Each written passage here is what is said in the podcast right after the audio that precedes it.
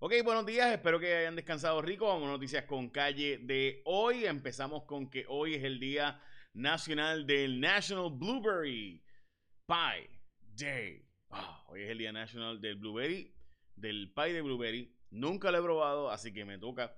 Eh, uno, dos, hoy es el Día Nacional de los Superhéroes, escogido por Marvel. Eh, y también hoy es el Día Nacional de evitar seguir botando comida. Por si acaso, se estima que más de casi el 35, el 35 y 40% de la comida en Estados Unidos y Puerto Rico se bota. Nosotros en J Rayo X hicimos una historia sobre esto eh, y se quedaron en que iban a aprobar legislación como en Francia, nunca la aprobaron, eh, para evitar el desperdicio de tanta comida en la isla. Bueno, las portadas de los periódicos salubristas, salubristas perdón, llaman a no abandonar uso de mascarilla en Puerto Rico, esa es la portada del periódico El Nuevo Día, insiste en uso de mascarilla, es la portada del vocero, y en Puerto Rico seguimos usando la mascarilla, es la portada del periódico Primera Hora. Eh, así que básicamente todos los periódicos con la misma portada. Y pues obviamente es la pregunta que yo me hago y que ayer preguntamos en Jason Rayo X, by the way, 97% de la gente dijo que iban a seguir utilizando la mascarilla. Eh, y me parece importante pues plantear eso, ¿no? Porque obviamente eh, mucha gente va a tener, eh, yo, yo no sé si la gente va a dejar de usarlo o no. En Puerto Rico no hay esa controversia tan fuerte como la hay en Estados Unidos. Sí hay gente, hay uno que otro como siempre, ¿no? Pero, pero no creo que sea al nivel de Estados Unidos donde se ha formado, ustedes saben y han visto, ¿no? Creo que todo el mundo sabe que se ha visto en los Estados Unidos cómo ha sido un problema serio, muy serio, eh, la cantidad de gente que ha preferido no usar mascarillas, como las actividades del Guayaguaya y tantas otras, eh, pues eso, pues sí, ha sido bastante común allá. En Puerto Rico no ha habido tanto issue con ese asunto, así que por lo menos al menos es lo que yo me he dado cuenta. Sí, alguna gente que está escuchando esto va a decirme que sí, que ha habido problemas en Puerto Rico también. Los ha habido, gente, pero en Estados Unidos ha habido eh, problemas serios con eso. Dicho eso, el CDC, como todos creo que ya saben, recomendó que, eh, pues, si usted está vacunado y está en un lugar abierto con gente que también están vacunadas, pues usted puede no usar la mascarilla. Ok, forma de, ¿verdad? de, fomentar la vacunación. Dicho eso, vamos ahora a hablar de Wanda Vázquez. Wanda Vázquez ha enviado eh, básicamente un comunicado de prensa diciendo que eh, ella no fue la que bregó con esto, que ella no tuvo acceso especial al informe, etcétera, etcétera. Voy a explicar brevemente de qué es lo que trata esto, gente. Mire, aquí había una investigación que incluía la posibilidad de que Wanda Vázquez fuera acusada. Ella, según dice una testigo, que voy a decir ahora quién es, esa testigo dice que Wanda Vázquez sí estaba eh, buscando de alguna manera, ¿verdad?, obtener este informe. No lo digo yo, lo dice el documento quien bajo juramento el panel del fiscal especial independiente obtuvo. Y ahí está el texto específico para ver si la gobernadora, porque la gobernadora envió un comunicado de prensa con, un, con una cita, parece que esta otra parte de la cita se le olvidó. La principal asesora legal de la ex gobernadora Wanda Vázquez Garcet en la Fortaleza, la cual se desempeña en la actualidad como jueza, jueza del Tribunal de Apelaciones, declaró, esta es la jueza Grisel Santiago, actual, esa jueza declaró bajo juramento que le había solicitado a Wandimar Burgos que indagara si entre los referidos del Departamento de Justicia al FEI se encontraba Wanda Vázquez Garcet. Como parte de su declaración, afirmó que mediante una llamada telefónica, Wanda Vázquez Garcet le expresó que tener el informe de la investigación sería bueno para su defensa. O sea, que la gobernadora llamó por teléfono a su asesora legal y le preguntó, y que era su asesora legal de justicia, y se la llevó a Fortaleza, y le dice que sería bueno para ella tener el informe de la investigación. Ese informe usted no lo puede tener, eso es información confidencial, ¿verdad? Parte de sumario fiscal que pasa entonces a la fiscalía, al, al fiscal especial. Pero expresión que la testigo entendió como ofensiva es decir, que la testigo, que era la asesora de Wanda, se sintió ofendida de que la gobernadora hiciera esta llamada porque lo interpretó de que se le estaba pidiendo que gestionara copia del mismo. Así que la gobernadora dice que ella no solicitó ni que obtuvo. Bueno, pues no sé. Su asesora lo interpretó de forma diferente, asesora a la que usted luego nombró al tribunal de apelaciones para convertir en jueza. ¿Qué pasó con Wandimar Burgos y la solicitud de la gobernadora? Hablamos de eso ahora porque antes usted, que es primer respondedor, en momentos de emergencia tú has estado ahí, médico, enfermera, que trabaja en hospital, paramédicos, doctoras, policías, bomberos, solo tú sabes lo importante que es estar comunicado. Por eso FirstNet tiene una red dedicada y exclusiva que te brinda prioridad de comunicación en momentos de congestión. O sea, si tú eres un primer respondedor, tu video, tu llamada, tu FaceTime, tu videoconferencia, tu videollamada, la tuya tiene una red exclusiva aparte. Si las demás se congestionan, la tuya siempre va a salir tu llamada, tu texto, tu voice, tu video. O sea, es un palo. Y eso es con FirstNet, que es una red exclusiva de ATT. Para detalles y elegibilidad, accede a firstnet.com para activaciones y ordenar equipo, llama al 939-545-1800 y te lo entregan a tu hogar el mismo día. 939-545-1800. Ok, volvemos con la gobernadora. ¿Qué pasa? Que Wandimar Burgos, según ayer salió, ¿verdad? Y obtuvimos el informe y lo presentamos. Le dijo, o sea, ella se llevó para su casa el informe, o se llevó del Departamento de Justicia el informe, que se supone que no lo pueden tener por ahí jangueando ni nada por el estilo, que se supone que estuviera en la oficina del FEI, y de pura casualidad se filtró ese mismo informe, ¿verdad? Eh, se filtró y pues llegó a los medios y demás. Ya saben, nada, ahí están los hechos. By the way, la gobernadora después nombró a Wandimar Burgos a ser jueza. O sea, la secretaria de justicia que la gobernadora nombró para que fuera interinamente secretaria de justicia después de que sacó a la que la iba a referir a ella, es decir, Denis Longo iba a referir a Wanda Vázquez. La refirió en efecto. Wanda la sacó.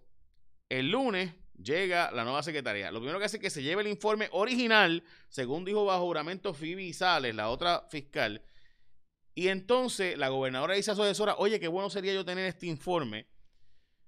Y entonces, de alguna manera, ¿verdad? Después la, gobernadora nombró a esa persona como jueza. Pero no, no sé, ¿verdad? Si fue a cambio. Así que a Wandimar Burgo aquí tiene que tomar una decisión si va a testificar o no. Y si va a cooperar o no. Bueno, abrieron el carril dinámico entre Caguas y San Juan. Esto eventualmente sería privatizado, vélenlo. Y va a pasar lo mismo que con Metropista. Estamos hablando de un proyecto que costó 130 millones, pero se le va a pasar al, privado pronto. Así que el gobierno hace los gastos, pero el privado hace el, billete. 6 millones de dólares anuales es el este lo que se estima que va a recaudar. Es un carril que va desde 50 centavos hasta 6 dólares si el tapón está feo. Complacen las respuestas de Carlos Mellado. Aparente ser que va a ser confirmado, según dice el periódico El Vocero y también Primera Hora. Eh, también el Nuevo Día, by the. Proyecto que derogaba la reforma laboral, ya no deroga la reforma laboral, es un proyecto que se había dicho originalmente que iba a ser para echar para atrás todos los cambios de la reforma laboral, ahora solo va a ser algunos cambios sí, otros no. La confirmaron la, eh, eh, la identidad del turista asesinado, eh, que era así, entonces este joven que había bajado a la perla y que apareció con varios disparos y allá en Vega Baja, calcinado. Hay unos nombres que están moviéndose para eh, sustituir a la jueza Carmen Consuelo Vargas de Cerezo, que fue la jueza que se retiró recientemente del Tribunal Federal. Una jueza federal latina en todos los Estados Unidos, puertorriqueña. Y entre ellas se plantea que pudiera haber, eh, entre, en, ¿verdad? entre todos, la, magistrada federal Camille Vélez Ribé, también María Anton Giorgi, se ha mencionado Marshall Morgan, tremendo sujeto, por si acaso, una gran persona. Eh, lo conocí y, bueno, tremendo sujeto. Eh, también Roberto Prats, eh, Gina Méndez y Verónica Ferrayuli, que es la asesora de Jennifer González. Gina Méndez es la actual jueza de apelaciones de Puerto Rico, pareja de la jueza presidenta de y una persona de quien nunca he escuchado nada negativo, por si acaso. ok, vamos a lo próximo.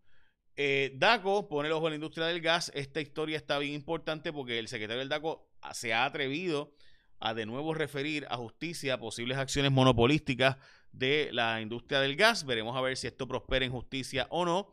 Y me parece que el secretario del DACO hasta ahora ha actuado bastante competente, por lo menos en estos temas, y se ha atrevido a hacer cosas que otros pues ni siquiera tocaban o tocaban de lejos. Se, la Junta asignó 50 millones para los centroamericanos en Puerto Rico. Recuerda que estamos en competencia con El Salvador para hacer los centroamericanos aquí. Hay hoy seis muertes informadas y unos 520 hospitalizaciones eh, por casos de COVID. También hay preocupación por la variante brasileña que está dando vueltas en Puerto Rico. Eh, hay transmisión aparentemente comunitaria en la isla. Eh, hoy entran los 300 dólares de multa si no, subes la prueba molecular en, en, dos días o antes de llegar a Puerto Rico al portal del Departamento de Salud. Se está planteando la posibilidad de que se dé eh, un, un, tipo de a las personas locales, pues la multa obviamente quede registrada, pero en el caso de las personas que no son de aquí, pues hacerle algún tipo de referido eh, para que en las agencias de crédito pues le reporten el crédito. Esa es una de las posibilidades que está estudiando eh, eh, Salud para hacer. Veremos a ver cómo funciona eso. La Junta Fiscal pidió al Departamento de Educación cortar los gastos de personal administrativo y no docente. también hay un proyecto de ley ahora en la Cámara sobre terapias de conversión. Recuerden que el debate capítulo es en el Senado, este es en la Cámara, donde se está planteando que básicamente se haga eh, una prohibición a los profesionales de la salud mental y la seguridad para Puerto Rico, donde se prohibiría eh, las terapias de conversión, pero también las terapias reparativas. Conversión o reparativas. Dicen ellos eh, que pues este proyecto, yo honestamente no sé, tengo que leerlo para saber si de verdad es bueno o no, pero en síntesis Osvaldo Burgos ya dijo que el proyecto puede tener problemas porque aunque tiene garras, abre la puerta para que el profesional de la conducta, su colega que está emitiendo una opinión profesional, pueda incurrir en una práctica no avalada por la ciencia y constituya una práctica que es lesiva a la dignidad e integridad del paciente. Así que ya saben, estamos al pendiente. Ok, este es otro asunto, es que eh, piden analizar los incentivos para la compra de vivienda. Esto, esto es importante.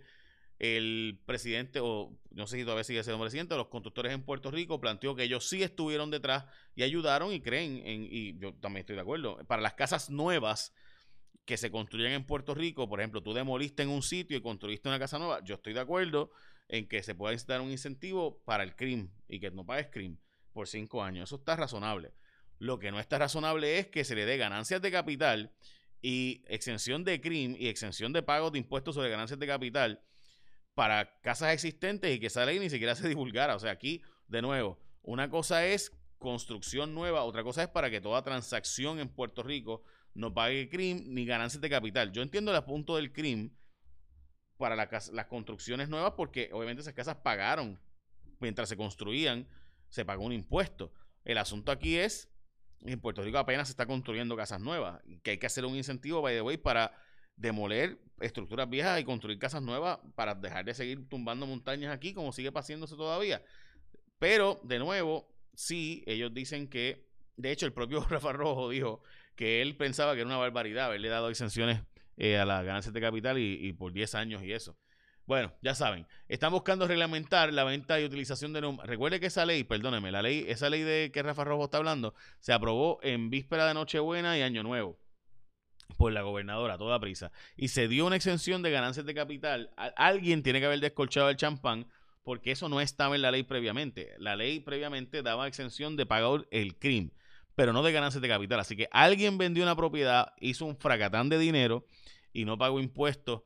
Eh, y nuestra gobernadora lo aprobó y nuestra legislatura y William Villafañe fue el que empujó ese proyecto, lo aprobó eh, y se aprobó, así, en, literalmente, se aprobó en descargue en Nochebuena eh, y en Año Nuevo, digo, en, la víspera, ¿no? Así que a mí me parece interesante porque alguien tiene que haber descorchado el champán, esa ley tiene que haber sido hecha para alguien que está bien contento y bien feliz, así que Dios lo bendiga donde quiera que usted esté. Eh, busquen, buscan reglamentar las gomas eh, y neumáticos ya usados en Puerto Rico, de hecho prohibir hasta los expirados, en Puerto Rico envían un montón de neumáticos que no se usan en otros sitios y los envían para acabar a vender. Sentenciaron a 10 años de cárcel asesor legal del alcalde de Río Grande, eh, que le ayudó a conseguir unos contratos a millonarios a un contratista. Eh, pues le echaron 10 años de cárcel, pero a Papín Ortiz, por cometer un fraude en Sabana Grande, le echaron 5 años de probatoria. Y bueno, sin duda alguna, usted sabe que usted, cuando es un primer respondedor, se merece tener comunicación continua. Así que en momentos de emergencia, ahí estás tú, primer respondedor, médico, enfermera, trabajas en hospital, paramédico, policía, bombero. Solo tú sabes lo importante que es estar comunicado con FirstNet te da esa oportunidad exclusiva, te da prioridad en comunicación. Tú tienes que hacer una llamada, videoconferencia, vídeo, subir un live, lo que sea. Tu vídeo, tu llamada sale primero porque obviamente tiene un carril exclusivo para ti porque eres primer respondedor. Así que ya lo sabes, aprovecha y entra a firstnet.com 939 545 1800. Y ahora sí, echa la bendición, que tengas un día productivo.